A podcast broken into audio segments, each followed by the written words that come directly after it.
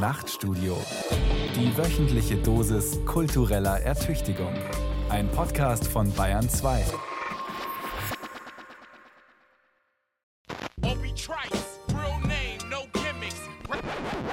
Mehr Ideen wagen.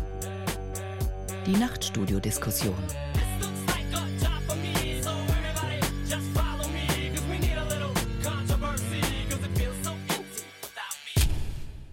Herzlich willkommen im Nachtstudio. Am Mikrofon begrüßt Sie Thomas Kretschmer zu einer neuen Ausgabe der Diskussionsreihe Mehr Ideen wagen. Heute soll es um die Frage gehen, warum ist der Umgang mit den Krisen unserer Gegenwart so kompliziert und weshalb gelingt es nicht, den Weg hinauszufinden. Dazu begrüße ich die Autorin und Journalistin Samira El-Wasil. Hallo. Hallo, grüß Sie. Ich begrüße den Komplexitätsforscher Dirk Brockmann. Guten Abend. Guten Abend und den Kulturwissenschaftler Stefan Rieger. Hallo. Hallo. Schönen guten Abend, Herr Kretschmer. Eigentlich könnten wir schon so viel weiter sein auf dem Weg aus der Corona-Pandemie. Diesen Stoßseufzer konnte man sehr oft hören in diesem dunklen November 2021. Denn mit den Impfstoffen gegen die Virusinfektion steht unserer Gesellschaft eigentlich ein ziemlich wirkungsvolles Mittel zur Verfügung. Ein Mittel allerdings, das diese Wirkung erst dann entfalten kann, wenn genügend Menschen von ihm Gebrauch machen. Womit wir vom Feld der Medizin ins Feld der Gesellschaftswissenschaften kommen. Denn genau daran hakt es ja seit Wochen. Ein Teil der Gesellschaft will diesen Weg nicht mitgehen. Und die Gesellschaft als Ganzes steckt in einem Konflikt. Wir wollen heute versuchen, neue Perspektiven auf dieses Problem zu finden. Mit einem Physiker, der als Professor an einem Institut für Biologie lehrt und forscht. Mit einem Literaturwissenschaftler, der an einem Buch über naive Physik schreibt. Und mit einer Journalistin, die Geschichten und Erzählungen erforscht. Samira El-Wasil, geboren 1984, arbeitet als Autorin und Journalistin für Online und Podcast in München. Für das Portal Über Medien schreibt sie eine wöchentliche Kolumne. Samira El-Wasil hat Kommunikations- und Literaturwissenschaft studiert und in diesem Herbst 2021 gemeinsam mit Friedemann Karik ein Sachbuch veröffentlicht. Es heißt Erzählende Affen. Mythen, Lügen, Utopien, wie Geschichten unser Leben bestimmen. Weshalb sind Erzählungen und Geschichten so wesentlich für uns Menschen, dass sie den Menschen mal als erzählenden Affen oder dann etwas vornehmer als Homo narans beschreiben, Samira El-Wasil? Also das, ich, ich, liebe Ihre Verwendung des Wortes Vornehmer. Das äh, klingt auch ein bisschen äh, respektvoller, weil wir natürlich den Ausdruck erzählende Affen erstmal auch ironisierend geborgt haben, tatsächlich von Terry Pratchett, dem äh, Gründer der Scheibenwelt, der uns als Pan-Narans bezeichnet hat, also ebenfalls als erzählende Affen. Und es sollte darauf hinweisen, äh, wie anfällig wir tatsächlich für die Wirkkraft und Wirkmacht von guten Geschichten, guten Erzählungen und für uns kompatiblen Narrativen sind, weil das ist zumindest die Arbeitsgrundlage unseres Buches oder die Arbeitshypothese, unser Gehirn ist auf Geschichte hin verdrahtet.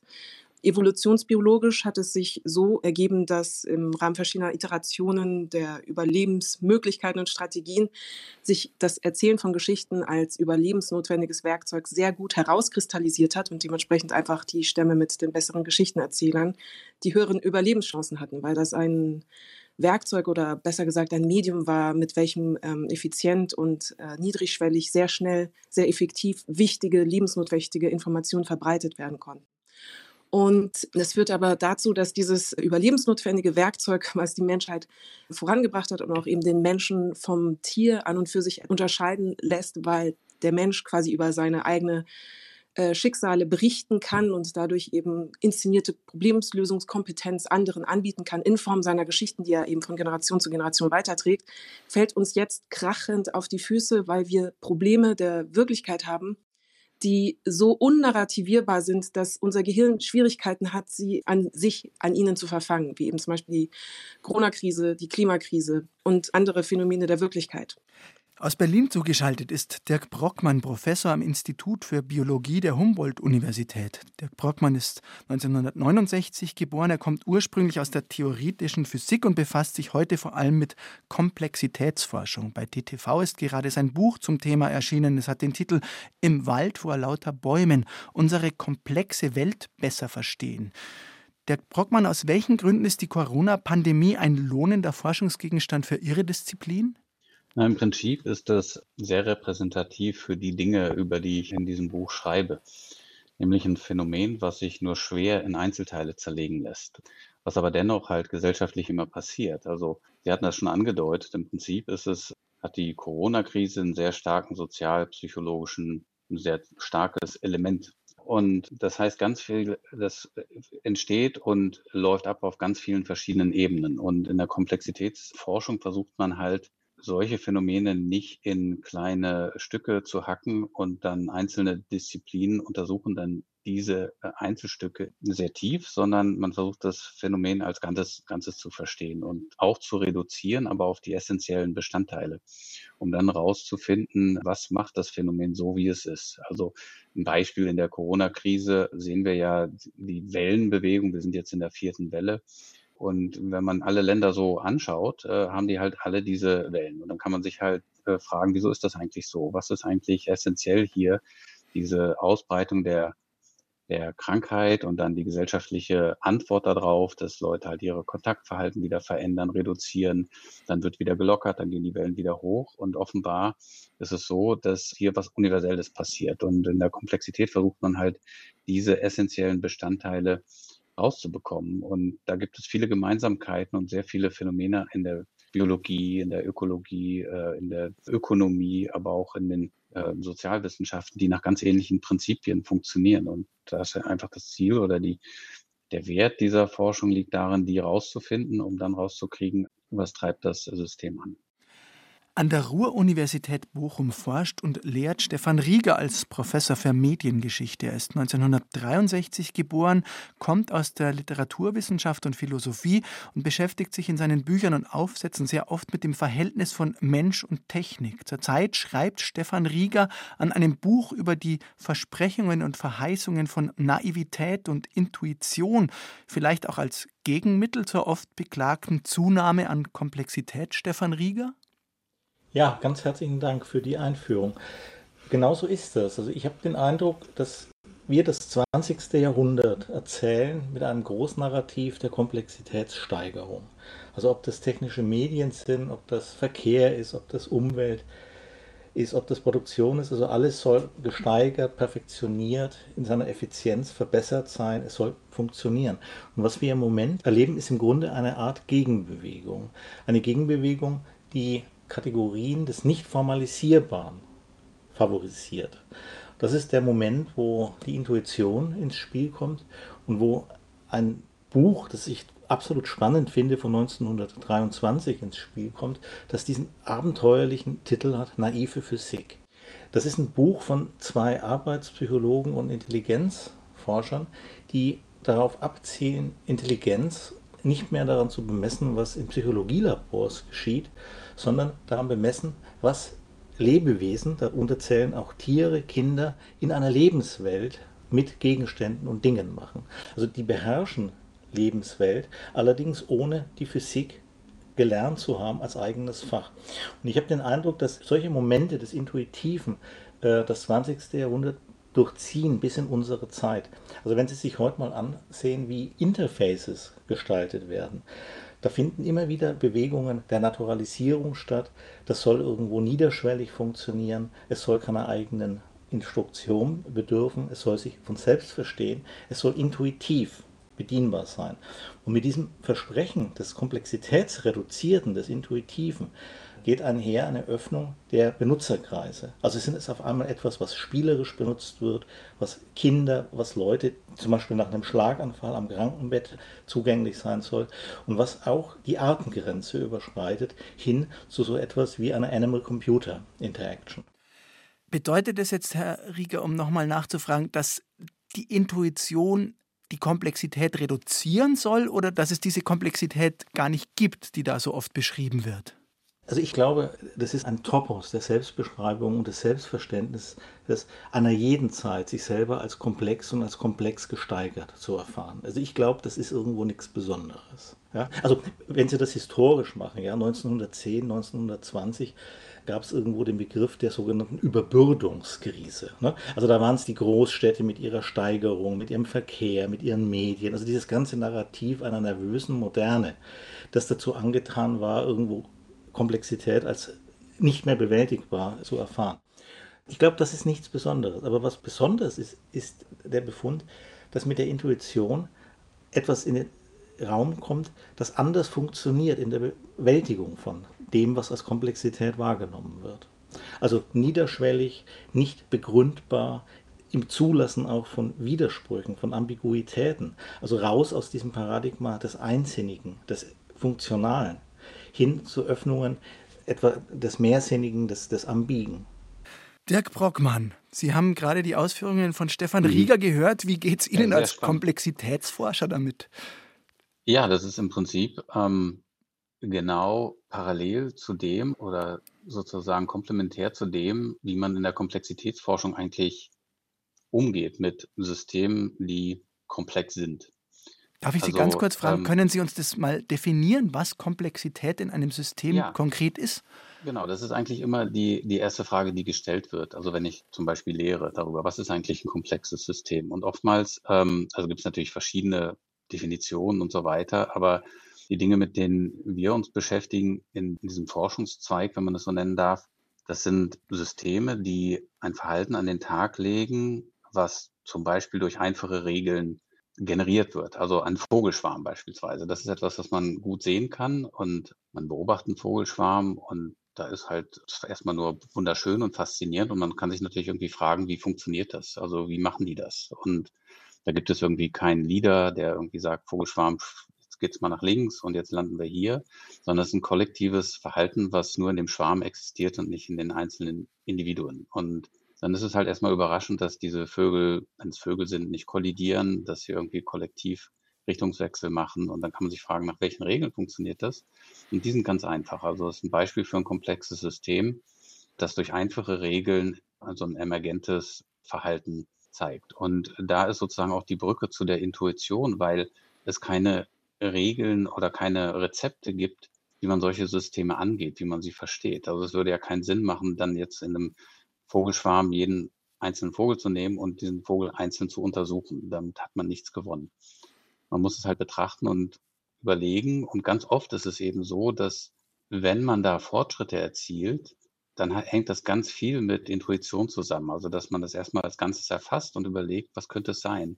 Also, es ist nur schwer zu beschreiben, diese Art von Reduktionismus, aber man muss halt äh, lange schauen. Und oftmals sind es dann Einfälle, die kommen, was zum Beispiel die zugrunde liegenden Regeln angeht, aber es ist kein klassischer reduktionistischer Ansatz. Und der Vogelschwarm als repräsentativ für viele Systeme, man kann auch eine Pandemie so betrachten, ja, was sehen Sie mit der Brille der Komplexitätsforschung konkret, wenn Sie auf die Pandemie gucken und diese vierte Welle und die vertanen Möglichkeiten, irgendwie da ja. wieder mal rauszukommen?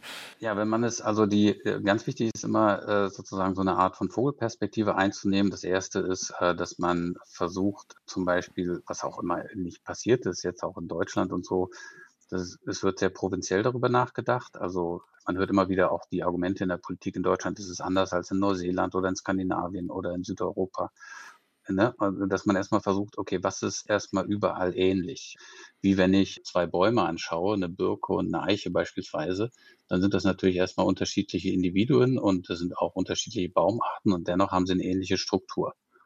Und wenn ich die ähnliche Struktur sehe, dann kann ich mich fragen, warum ist die Struktur so? Und wenn ich die Pandemie so mit diesem Ansatz betrachte, dann sehe ich Gemeinsamkeiten, zum Beispiel dieser ominöse R-Wert, also die Reproduktionszahl, die ja jetzt mittlerweile auch jeder kennt, also wie viele Leute werden angesteckt von einer infizierten Person, war ja immer ganz wichtig. Das musste unter eins sein. Wenn es über eins war, war es schlecht. Wenn es unter eins ist, also unterkritisch, ist es gut. Über Monate lang in allen Ländern der Welt hat sich dieser R-Wert immer an diesem kritischen Wert eins irgendwie eingependelt. Und dann kann man halt die Frage stellen, wieso ist das so? Und dann kommt man sozusagen zu diesen fundamentalen Gesetzmäßigkeiten der Pandemie, die einem dabei helfen, zum Beispiel zu verstehen, wieso es so schwierig ist, das unter Kontrolle zu bringen. Und der konkrete Grund ist, also warum pendelt er sich da ein, der R-Wert? Na, wenn man es so ganz vereinfacht betrachtet, ist es so, dass wenn die Fallzahlen steigen, dass dann mit einer bestimmten Trägheit die Politik reagiert, auch die Gesellschaft reagiert. Es entwickelt sich eine Angst, angesteckt zu werden, wenn die Zahlen hochgehen. Und die Leute reduzieren dann wieder ihre Kontakte oder die Politik reagiert sehr langsam. Und irgendwann gehen die Fallzahlen dann wieder runter. Und schon dann, äh, das haben wir in der ersten, zweiten und dritten Welle auch erlebt, schon während die Fallzahlen runtergehen, wird wieder über Lockerungen nachgedacht. Die Menschen werden wieder unvorsichtiger und dann finden wieder mehr Kontakte statt, wieder mehr Transmission, dann gehen die Fallzahlen wieder hoch. Das war überall zu beobachten und zwar völlig unabhängig davon, welche Virusvariante sich ausbreitet oder wie viele Menschen zum Beispiel einen Impfschutz haben. Zu einem gewissen Grad konnte man das halt über Monate lang bis hin und her beobachten und dann stellt sich halt ein Gleichgewicht ein und zwar genau an dieser kritischen Stelle. Und das wiederum kennt man aus vielen anderen Naturphänomenen. Samira El-Wazil, Sie haben jetzt den Literaturwissenschaftler gehört und den Physiker. Sind diese Erklärungsmodelle von Stefan Rieger und Dirk Brockmann aus Ihrer Sicht auch Narrative? Und wenn ja, Narrative, die Ihnen neue Aspekte eröffnen? Äh, nein, ich würde nicht den Begriff Narrative für diese Erklärungsansätze benutzen, aber sie gerne einbinden in die Überlegungen, die wir in dem Buch auch aufgemacht hatten, nämlich in Bezug auf Reaktivität und Aktivität von uns als handelnde Protagonisten unserer eigenen Existenzen. Weil ich fand jetzt das Trägheitsmoment, was gerade beschrieben worden ist, was eben genau diese Pendelwirkung, dieses Schwingen einer ganzen Gesellschaft in eine oder andere Richtung mehr zur Sicherheit hin oder mehr zur Unvorsicht, wahnsinnig bemerkenswert, weil es genau zum Ausdruck bringt, was eigentlich das Problem ist bei Krisen, auf die wir nur reaktiv reagieren. Also in dem Moment, wo sie schon zum Problem geworden sind, in dem Moment, wo die Fallzahlen zu hoch sind, als dass eine kurzfristige Lösung hilfreich wäre. Und das ist extrem kompatibel mit der Art, wie wir selber uns äh, verorten oder warum Geschichten und Narrative eben so kompatibel mit uns als Überlebensinstrument äh, sind, weil wir zu Protagonisten, zu selbstwirksamen Agenten unserer eigenen Handlungen in dem Moment werden. Das heißt, wir reagieren auf das Problem in dem Moment, wo wir das Problem als solches auch gut erkennen können. Ich finde, man kann das sehr, sehr gut an der Corona-Krise Krise nachzeichnen. Im Grunde war diese Zoonose oder auch ähm, die Pandemiepläne und die Planspiele, die vorab gemacht worden sind, ja schon lange besprochen. Also wir hatten auch sehr viele Lehren aus SARS ziehen können. Wir hatten eine große äh, nationale auch Vorbereitetheit, mehr oder weniger auf intellektueller Ebene, nicht auf ähm, Ressourcenebene sozusagen, ähm, Klammer auf, Stichwort Maskenverfügbarkeit, Klammer zu. Aber es war eigentlich wiederum ein Narrativ zu sagen, das kam komplett überraschend, weil, äh, wie gesagt, im verschiedene Ökologen und Virologen das durchaus diagnostiziert oder prognostiziert hatten. Und nichtsdestotrotz reagieren wir aber eben mit großer Überraschtheit darauf. Wir reagieren reaktiv darauf und im Rahmen des Umgangs oder der Zeitlichkeiten politischer Systeme, die eben auch dieses Trägheitsmomentum in sich tragen, weil sie natürlich erstmal dazu da sind, eine Interessensverwaltung auf kurzfristiger Ebene an den Tag zu leben und nicht systemisch an das Problem ranzugehen, haben wir jetzt das Problem, das wir haben. Und ich würde gerne um die verhandelte Definition der Komplexität, welche hier aufgemacht worden ist, die ich wahnsinnig spannend finde, nochmal äh, die Entwicklung eigentlich des Coronavirus ganz kurz anhand der Stadt Wuhan nachzeichnen, nur um quasi aus meiner Laienperspektive mit Blick auf die Komplexität zu vermitteln, warum auf Individualebene einem die Sachen trotzdem viel, viel komplexer vorkommen müssen, glaube ich, wenn man jetzt einfach so als Bürgerin, die ich es jetzt bin, eben auf die Ereignisse schaut. Also Wuhan ist ja eigentlich ein sehr gutes Beispiel für die globalen Zusammenhänge, die eben mitunter in diese Pandemie mit reingetragen haben. Also zwischen 2009 und 2018 hat sich die Einwohnerzahl verdreifacht und es wurden neue Flugverbindungen und Eisenbahnverbindungen hergestellt, die China mit dem Rest der Welt äh, sozusagen verbunden haben, vor allem eben zwischen 2000 und 2018. Und der Umstand, dass Norditalien wiederum am frühesten und am schlimmsten von dem Virus betroffen war, ist auch kein Zufall, weil es ein milliardenschweres Austausch- und Investitionsprogramm gab, welches die Verschränkungen zwischen diesen beiden Ländern, also China und Italien, erhöht oder hergestellt hat. Also es gab chinesische Arbeiterinnen, die in Billigfliegern pro Tag zwischen Mailand und China immer hin und her gereist sind. Die größtenteils in chinesischen Firmen, von chinesischen Firmen übernommene Textilindustrie der Lombardei war dementsprechend auch kein Ausnahmezustand mehr. Zudem war es so, dass Mailand als industrielles Zentrum eine der am meisten unter Smog leidenden Städte der Welt ist. Menschen sind dort besonders anfällig für Lungenkrankheiten. Zudem ist es so, dass die Lombardei sehr dicht besiedelt ist und dort viel auf die Effizienz von Privatkliniken gesetzt worden ist, also eben nochmal eine andere Ökonomie der äh, Gesundheit dort stattgefunden hat. Und dementsprechend konnte sich genau dort aus all diesen Faktoren, aus all diesen ökonomischen, ökologischen, soziologischen Momenten eigentlich eine Ausbreitung des Virus sehr früh und sehr schnell vonstatten gehen. Und das Ergebnis haben wir jetzt quasi auf globaler Ebene. Und ich finde, genau diese Kombination dieser Faktoren zu genau dem Zeitpunkt, an dem es stattgefunden hat, ist für mich programmatisch für das, was ich, wenn ich als Individuum sage, die Welt ist so komplex geworden, meine, wenn ich das eben als subjektiv so empfinde. Von Samira El-Wazil und ihrer Darstellung des Coronavirus-Beginn in Wuhan vielleicht nochmal zu Stefan Rieger und seinem Konzept der Intuition. Wenn ich Dirk Brockmann jetzt richtig verstanden habe, handelt der Mensch, handeln wir Menschen, wir Bürger, wenn wir intuitiv handeln oder äh, reagieren auf die Corona-Krise eigentlich falsch, weil die Wellenbewegung immer so weitergehen würde. Können Sie trotzdem zu einer Ehrenrettung der Intuition ansetzen, Stefan Rieger? Das ist nicht mein Job, das zu tun. Ich würde zu dem Punkt, der gerade genannt wurde, nochmal was sagen wollen. Und zwar zu dieser Sache mit der Schwarmintelligenz. Also das Interessante ist doch, dass die Intuition sich dem entzieht, was wir normalerweise erwarten. Sie ist nicht formalisierbar, sie stellt sich ein, sie hat ihre eigene Zeitlichkeit, sie ist auf eine gewisse Weise unverfügbar und sie ist nicht einspeisbar in ein Regelwerk. Sie können Intuition nicht lernen, sondern das ist irgendwas, was immer mit so einem Moment des Schlagartigen, des Schnellen, des sich Einstellenden, des Emergierenden daherkommt. Und was ich einfach interessant finde, und deswegen nochmal die Sache mit der Schwarmintelligenz, ist dieser Perspektivwechsel. Also dass man eben weggeht von den Individuen, die da handeln, sondern dass man den Schwarm in seiner Komplexität, in seinen Bewegungen als Ganzes in den Blick nimmt. Das ist das eine. Das andere jetzt, Herr Gretschmer, mit Blick auf Corona. Ich habe ein bisschen den Eindruck, was wir da beobachten, hat was damit zu tun, dass wir gezwungen sind zu handeln und gleichzeitig nicht mehr in der Lage sind, die Hintergründe, das Wissen, das mit dem Handeln einhergeht, vollumfänglich zu durchschauen.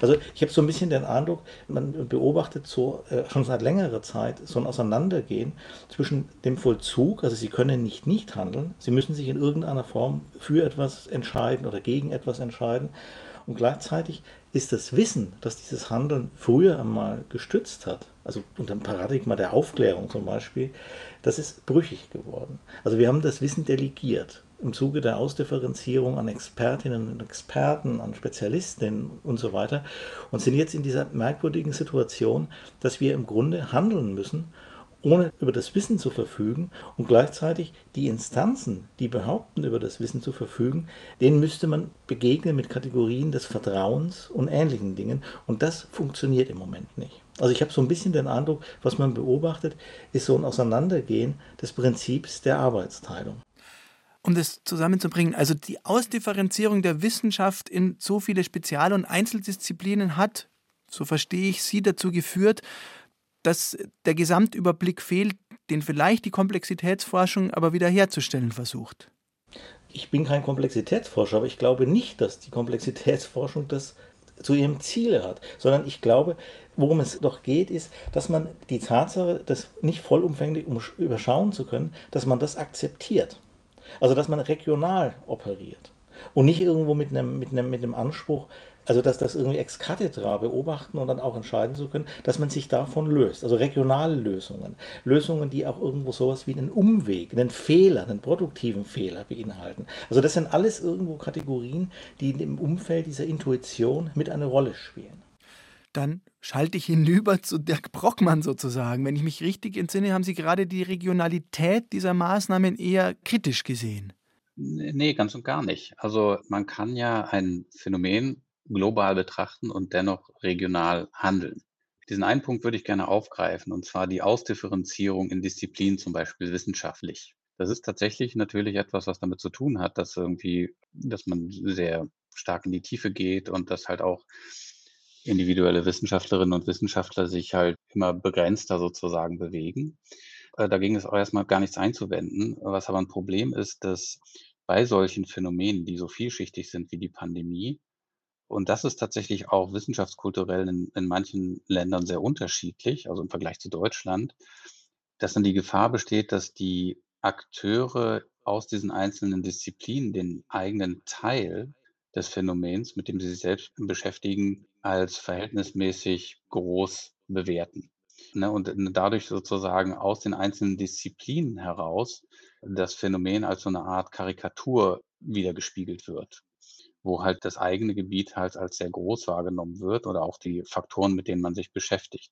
Und dadurch entsteht so ein eher verzerrtes Bild, was dann nicht entsteht, wenn man das sozusagen als Ganzes betrachtet. Und das ist natürlich immer, das ist jetzt nicht so in Wirklichkeit auch nicht so schwarz und weiß, aber es ist natürlich hilfreich, wenn zum Beispiel Brücken zwischen den Disziplinen geschlagen werden und die Leute, die da arbeiten, äh, den anderen auch zuhören und zwar stärker zuhören, als das stattfindet.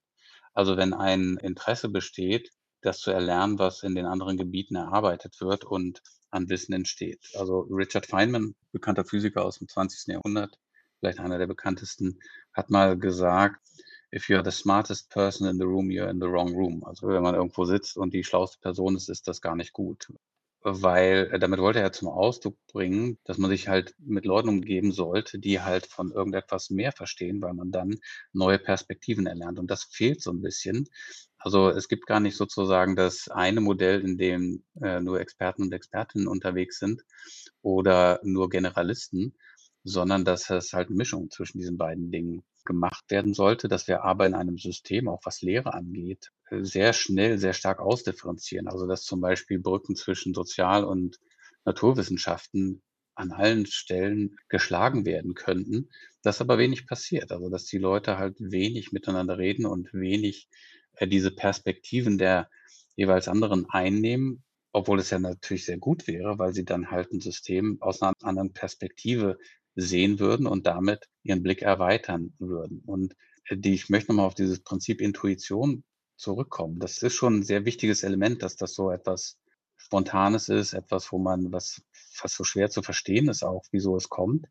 Aber aus meiner eigenen Erfahrung und aus der Erfahrung anderer, die so in meinem Umfeld unterwegs sind, triggern gerade äh, Situationen, in denen man sich halt mit neuen Dingen umgibt oder in neue Systeme reinschaut, solche Momente halt viel stärker, als wenn man sozusagen also quasi wissenschaftlich nach so einer Art Protokoll arbeitet oder sozusagen dieses analytische Instrumentenköfferchen immer rausholt und nach Protokollensystem zerlegt. Und deshalb finde ich das sehr spannend, weil ich halt glaube, dass das tatsächlich Hand in Hand geht. Sozusagen dieses antidisziplinäre Denken und Handeln in der Wissenschaft halt immer dann auch mit sehr viel, vielen Momenten, so intuitiven Momenten einhergeht. Wir sprechen gleich weiter im Nachtstudio über Geschichten und Komplexität, über Narrative und die Intuition. Wie man Komplexität in der Musik darstellen kann, das zeigen F.S. Blum und Nils Frahm mit Desert Mule.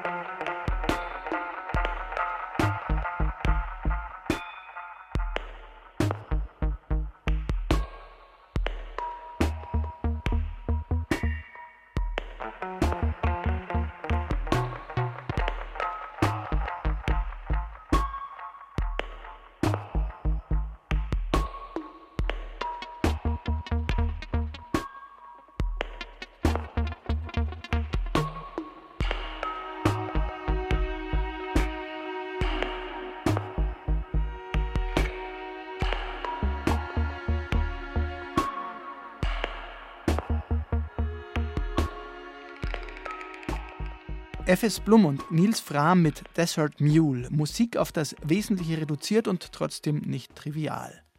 Hier ist Bayern 2 mit dem Nachtstudio und einer neuen Diskussion in der Reihe Mehr Ideen wagen. Alles dreht sich um die Frage, warum fällt es der Gesellschaft gerade besonders schwer, ihre Krisen zu lösen und welche Rolle spielen dabei Erzählungen, Narrative und Welterklärungsmodelle. Auf der Suche nach einer Antwort sind Samira El-Wazil, Dirk Brockmann und Stefan Rieger. Mitte November hat Lothar Wieler, Präsident des Robert Koch Instituts, ein eindrückliches Bild ins Spiel gebracht. Er stellte die vierte Welle dar als einen Tanker, der auf eine Hafenmauer zufährt. Und nur mit einer großen Kraftanstrengung jedes Einzelnen sei diese Kollision noch zu verhindern. Bei aller Sympathie für Lothar Wieler, ich fühle mich als Einzelner dann doch überfordert, einen Tanker zu steuern. Samira El-Wasil, wie interpretieren Sie diese Erzählung? Erstmal fand ich das von sehr großer Ehrlichkeit, aber es hat auch deutlich gemacht, welche Inkompatibilitäten wir in der Lösung dieses Problems haben in den verschiedenen Disziplinen beziehungsweise unter den verschiedenen Diskursteilnehmern. Wenn wir das systemisch betrachten, dann arbeiten ja die verschiedenen Teilnehmer aus Politik, Wissenschaft, aus Recht und Wirtschaft mit unterschiedlichen Währungen. Also ich brauche da jetzt nicht äh, Luhmann zitieren, aber wir haben eben diese binären Währungen bestehend aus Macht, keine Macht haben, Wahrheit, keine Wahrheit sein sein. Und die Politik arbeitet oder die, das politische System arbeitet natürlich zwar lösungsorientiert, aber ist natürlich auch interessiert daran, eben eine kurzfristige Interessensverwaltung als repräsentative Demokratie, die sie ja sind, an den Tag zu legen und gleichzeitig aber natürlich auch die politische Macht, ähm, so gut es geht, aufrechtzuerhalten. Und diese Entscheidungen sind nicht immer hundertprozentig in Konkordanz zwangsläufig mit der Währung der wissenschaftlichen Wahrheit bzw. Nichtwahrheit, weil sie eine andere Zeitlichkeit an den Tag legt. Also gerade das politische System hat eine größere Schwerfälligkeit, was das angeht, im Vergleich eben zur naturwissenschaftlichen oder zur wissenschaftlichen Arbeit und Kommunikation, die angeboten wird. Und parallel dazu haben wir dann auch noch eben einen juristischen oder ethisch-juristischen Diskurs gehabt, wo es hauptsächlich auch um die Grundrechte ging. Das alles, um zu sagen, es sind äh, verschiedene Disziplinen, die alle verschiedene Interessen verfolgen, die versuchen müssen, miteinander auszukommen ähm, und das eben zu dieser gefühlten Langsamkeit, die äh, Herr Wieler da beschrieben hat, äh, vielleicht zwangsläufig führt, weil wir es eben auch aushandeln müssen und besprechen müssen. Und gleichzeitig haben wir, glaube ich, auch etwas, das wir als narrative Erschöpftheit diesbezüglich benannt, weil wir immer ein Flimmern haben zwischen Individualverantwortung, die uns aufgrund der Verindividualisierung aller Erzählungen insgesamt, aber auch der ökonomischen Erzählung und des äh, neoliberalen Dispositivs, das uns angeboten wird, aufgemacht wird. Und andererseits ein Denken müssen, gerade aufgrund globaler und systemischer Probleme in spieltheoretischen Momenten, also in Kooperation und Koordination mit anderen Menschen, die Teil der Gesellschaft sind oder die Teil der Gruppe sind, der wir auch angehören. Das heißt, wir müssen einerseits einzeln richtig handeln und gleichzeitig mit antizipieren oder hoffen oder davon ausgehen, dass es uns alle gleich tun im selben Moment. Und da haben natürlich eben verschiedene spieltheoretische Modelle gezeigt, dass das nicht immer ganz aufgeht ähm, mit der Art, wie der Mensch individuell funktioniert. Und dementsprechend würde ich die Erzählung, das nachher tief, was Herr Wieler aufgemacht hat, beziehungsweise ich würde lieber auf das Sprachbild gehen. Die Trägheit ist Teil des Systems und systembedingt. Deswegen ist es so schwer, da mit einer ziselierten, einfachen Antwort darauf zu reagieren, weil es eben kollektiv gelöst werden muss. Stefan Rieger, Sie haben vorhin schon gesagt, das betrifft den Einzelnen und die Gesellschaft. Man kann nicht nicht handeln. Jetzt arbeiten Sie gerade auch zur Teilhabe. Spielt Teilhabe in dieser Gemengelage auch eine Rolle im Sinne von, wir sind hier zur Teilhabe gezwungen als Einzelner, wie Samira El-Oasil gerade schon angesprochen hat? Genauso ist das. Wir sind zur Teilhabe gezwungen und wir sind vor allem gezwungen und auch aufgefordert, diese Aushandlungsprozesse, über die jetzt die Rede waren, über die Artengrenzen hinaus anzugehen.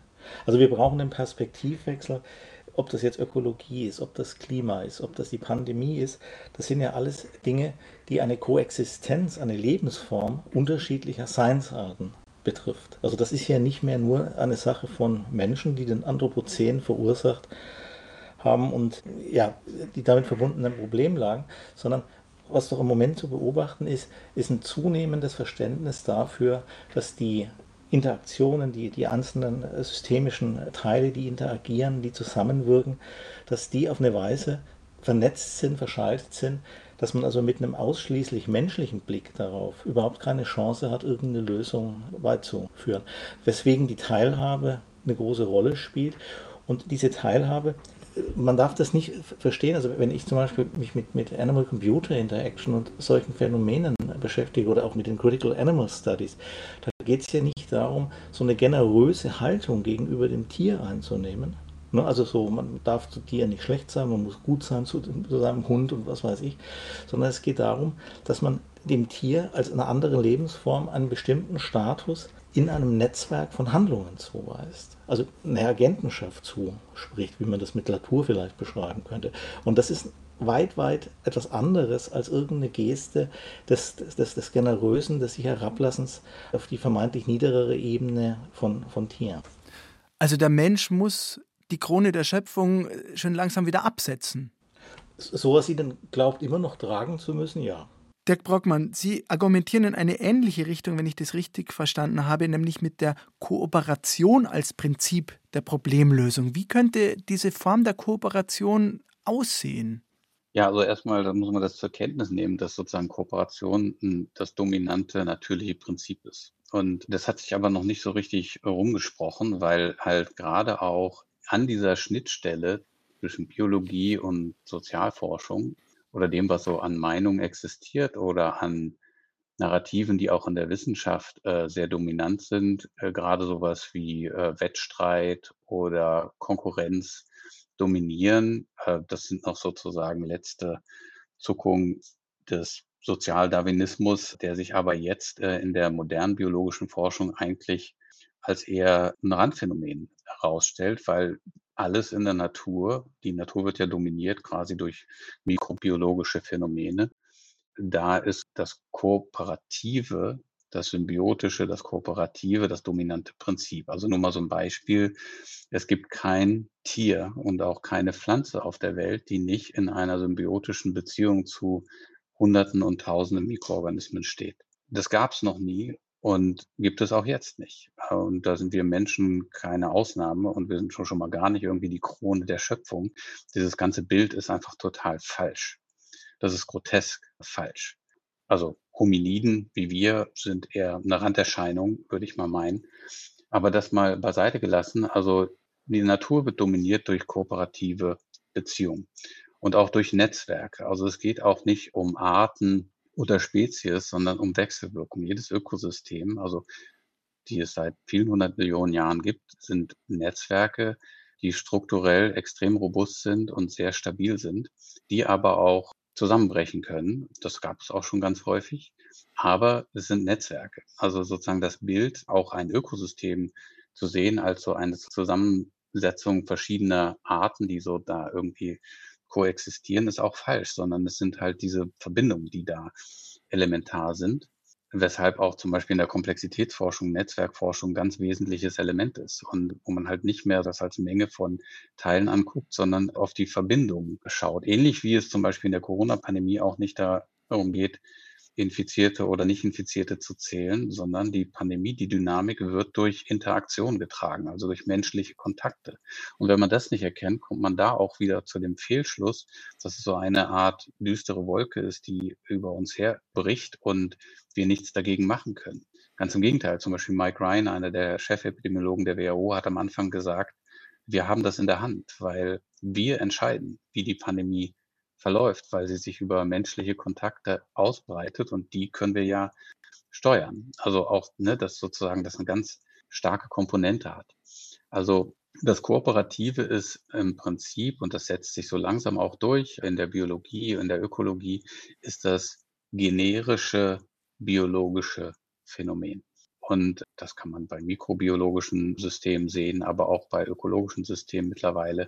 Denn es war lange Zeit auch eine Frage, wieso diese Systeme so stabil sind. Und es gibt jetzt die sehr viele Studien, die in diese Richtung weisen, dass es halt kooperative Elemente sind, die stabilisierende Wirkung haben.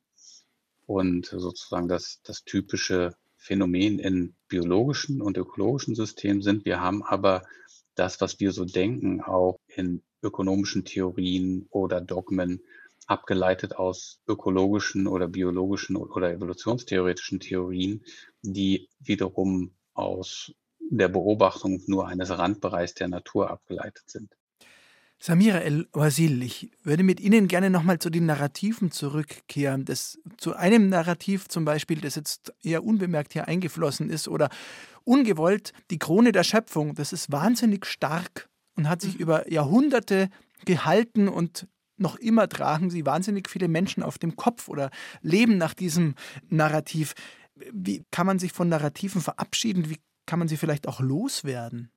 Ja, das ist im Grunde eine Iteration von Macht euch die Erde untertan. Also der Genausatz ist ja, seid fruchtbar und mehret euch, füllt die Erde und unterwerft sie und waltet über die Fische des Meeres, über die Vögel des Himmels und über alle Tiere, die auf der Erde kriechen. Das ist das Dominium äh, Terrae, die Herrschaft über die Erde man in Genesis finden kann. Und das ist ein theologisches Narrativ, was ganz tief eingeflossen ist bis heute in unsere ausbeuterischen Strukturen und nach wie vor eben uns selbst eine Legitimierung gibt über unser Verhältnis oder unser Verhalten insgesamt in Bezug auf die Umwelt, die uns umgibt. Und wir hatten interessanterweise ganz lange darüber diskutiert, wie wir eigentlich das Denken in Heldengeschichten oder Heldinnengeschichten in Kompatibilität bringen können mit diesem zutiefst antagonistischen Verhältnis, welches der Mensch im Grunde auch zu seiner Umwelt an den Tag legt. Also aus Perspektive aller Lebewesen, die eben nicht der Mensch sind sozusagen. Und haben dann verstanden, dass das vielleicht auch die Lösung sein könnte, beziehungsweise ein anderes narratives Angebot, die Selbsterkenntnis, dass man eben nicht Held der eigenen Erzählung ist, wie man es gerne kognitionspsychologisch und emotional immer schon sein möchte, selbstverständlich. Man möchte nicht in kognitiven Dissonanzen aufgehen müssen ähm, oder sich selbst für den Schurken halten, aber die Selbstreflexion und die Einsicht darüber, dass man eben, wie gesagt, oft häufiger mit dem narzisstischen oder fast hybrischen Verhältnis, also Mensch versus Natur, durch die Umwelt waltet, extrem relevant und wichtig ist, um eine Verhaltensänderung und auch einen Transformationsprozess in Gang zu setzen, den wir ja gerade auch bemerken, hoffentlich auf allen Ebenen, also politisch, soziologisch und ökologisch. Stefan Rieger, wenn die Heldenreise nicht das Narrativ der Stunde mehr sein kann, finden Sie als Literaturwissenschaftler, sind Ihnen in letzter Zeit Erzählungen begegnet, die all das, was wir gerade besprochen haben, vielleicht schon aufnehmen und in neue Narrative übersetzen können? Da würde ich gern antworten nicht als Literaturwissenschaftler, der ich tatsächlich nicht mehr bin, sondern als Medienwissenschaftler. Ich glaube, es gibt so ein neues Narrativ. Und ich glaube, dass das sehr viel mit dem zu tun hat, was Herr Brockmann gerade angesprochen hat, mit dem Begriff der Kooperation. Wenn wir gucken, was die letzten 21 Monate passiert, konnte man doch feststellen, dass wir unsere Vorstellungen von Distanz und Nähe völlig neu definiert haben. Also wir haben Bereiche, wo man sagen würde, die sind dominiert von Nähe. Also ob das Therapiesektor ist, ob das die universitäre Lehre ist, ob das die Pflege ist, ob das die Medizin ist. Solche Bereiche, die man also genuin an Nähe geknüpft hat, werden auf einmal jetzt über Distanzmomente geregelt. Und interessant ist, dass in diesen Distanzmomente, dass in diesen Distanznamen Medien eine Rolle spielen. Also es wird virtualisiert. Es gibt auf einmal virtuelle Formen der Therapie, es gibt virtuelle Formen der Verhaltensregulierung und vieles mehr. Und ich glaube, und das wäre jetzt meine Antwort auf Ihre Frage nach dem neuen Narrativ, ich glaube, dass wir an einem Punkt sind, wo wir dieses Delegieren von Tätigkeiten an Medien, an Technik, zu denen wir auch in der Lage sind, soziale Bande aufzubauen, dass das irgendwo das Neue ist, die neue Situation, mit der wir im Moment konfrontiert sind. Also was ich damit sagen will, ist, wir sind weit entfernt davon, Technik, Medien und so weiter lediglich noch als Werkzeuge zu benutzen, sondern wir sind auf eine Weise mit diesen Techniken, mit diesen Medien umstrickt, die sind also längst Teil unserer Sozialität.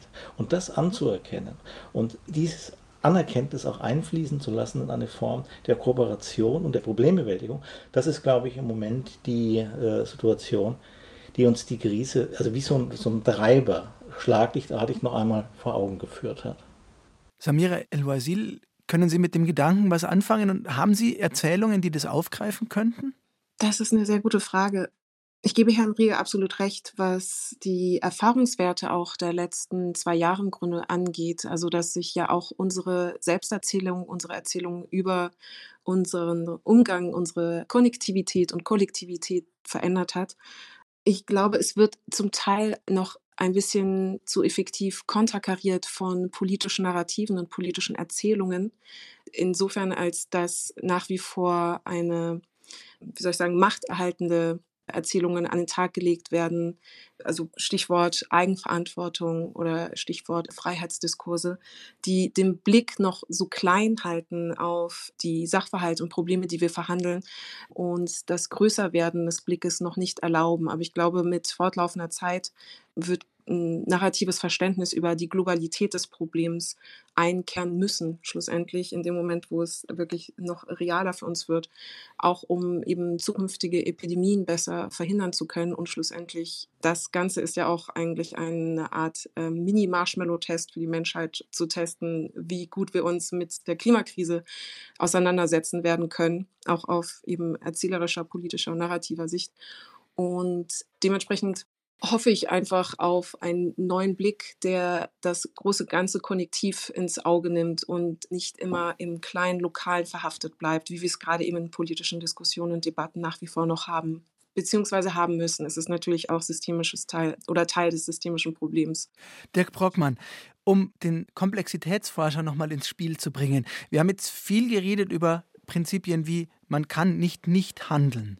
Nun haben die Protagonisten in diesen ganzen Problembewältigungsszenarien ja unterschiedlich viel Macht, unterschiedlich viel Einfluss. Wir sind jetzt sehr oft wieder beim Einzelnen gewesen und bei der Eigenverantwortung. Wie gelingt es in einem komplexen System, dass diejenigen, die mehr Verantwortung zu tragen haben, die dann auch wirklich tragen und umsetzen in Handlungsanweisungen?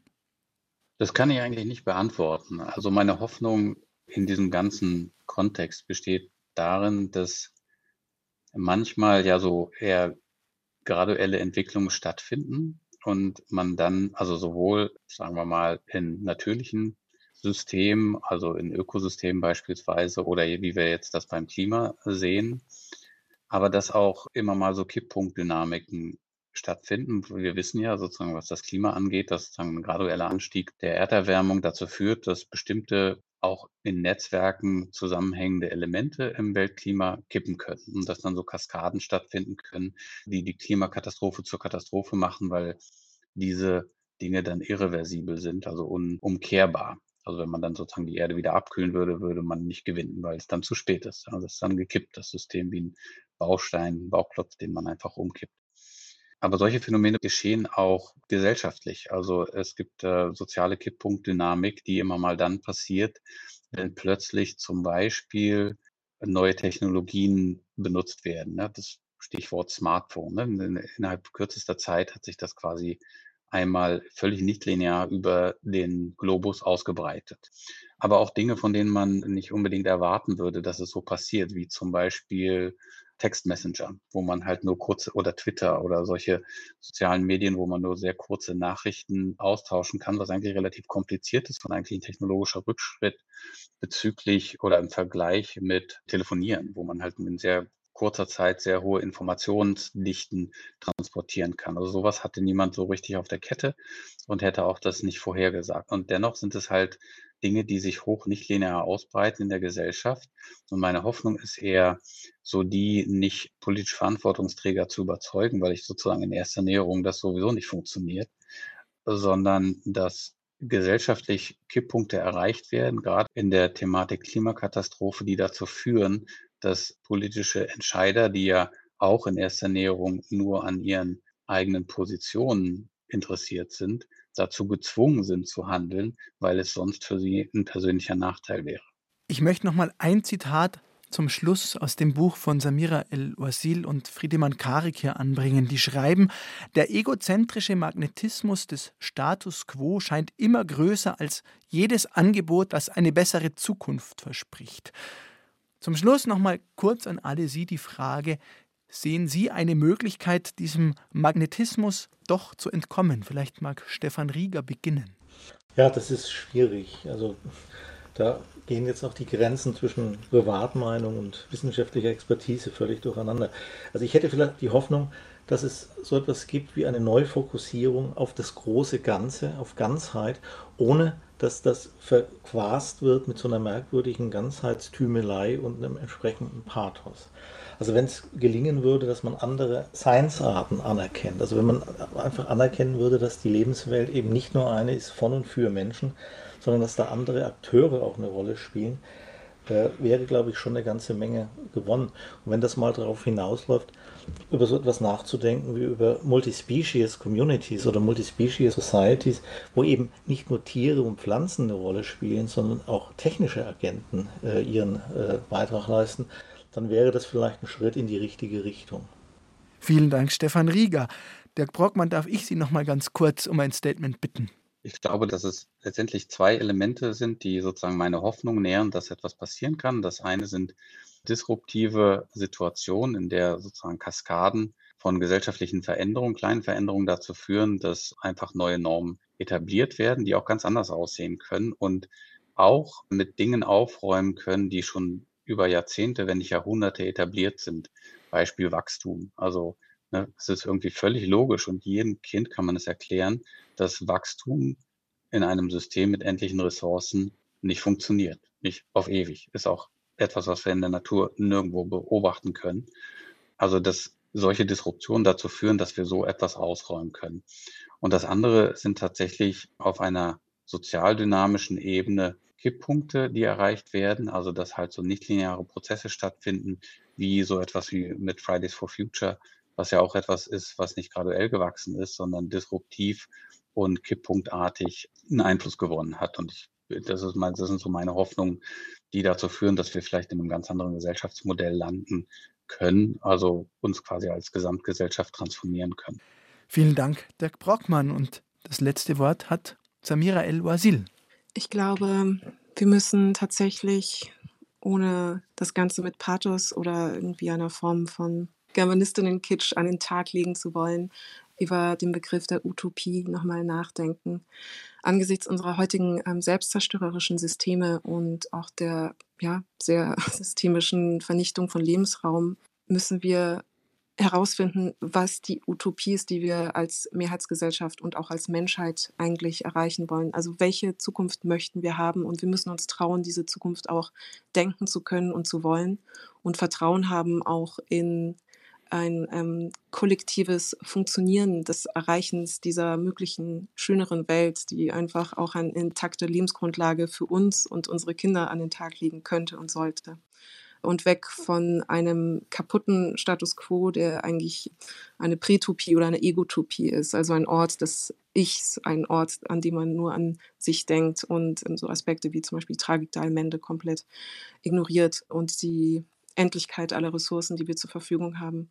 Deswegen lassen Sie uns die Fantasie wieder trainieren wie ein Muskel und uns erlauben, eine Utopie zu denken, im besten Sinne des Wortes.